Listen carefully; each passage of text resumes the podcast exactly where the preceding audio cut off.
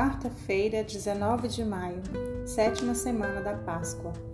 Evangelho segundo João, capítulo 17, versículos 11b ao 19. Naquele tempo, Jesus ergueu os olhos para o céu e rezou, dizendo: Pai Santo, guarda-os em teu nome, o nome que me destes, para que eles sejam um, assim como nós somos um. Quando eu estava com eles, guardava-os em teu nome, o nome que me destes. E eu guardei-os, e nenhum deles se perdeu, a não ser o filho da perdição, para se cumprir a Escritura. Agora eu vou para junto de ti, e digo estas coisas estando ainda no mundo, para que eles tenham em si a minha alegria plenamente realizada. Eu lhes dei a tua palavra, mas o mundo os rejeitou, porque não são do mundo, como eu não sou do mundo. Não te peço que o tires do mundo, mas que os guardes do maligno. Eles não são do mundo, como eu não sou do mundo. Consagra-os na verdade. A tua palavra é verdade. Como tu me enviastes ao mundo, assim também eu vos enviei ao mundo.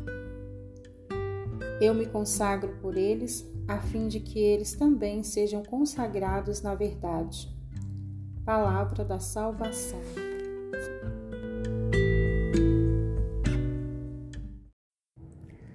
Como tu me enviastes, eu também os envio ao mundo.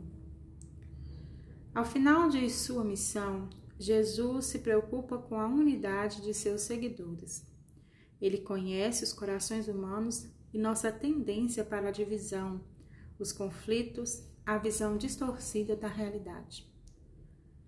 O modelo de unidade proposto por Jesus é a perfeita comunhão trinitária de como vivem o Pai, o Filho e o Espírito Santo. Os discípulos vão continuar a missão de Jesus.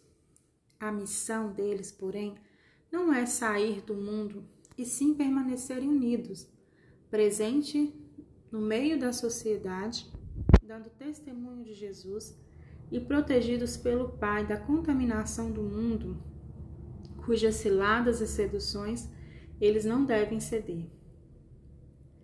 Sabendo que ia para junto do Pai, Jesus pede por cada um que fica aqui, à mercê do príncipe deste mundo e de suas mentiras.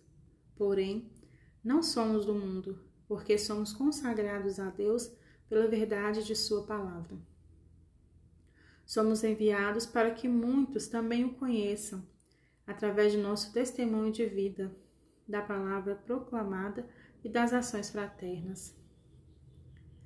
Nesse Evangelho, Jesus roga pelos discípulos e por todos que haveriam de crer nele, a fim de que sejamos um, que nos amemos mais, sem medo algum. É o próprio Espírito Santo que age e faz. Tendo o Evangelho de hoje como espelho, podemos nos perguntar como vivemos a unidade em tempos tão difíceis.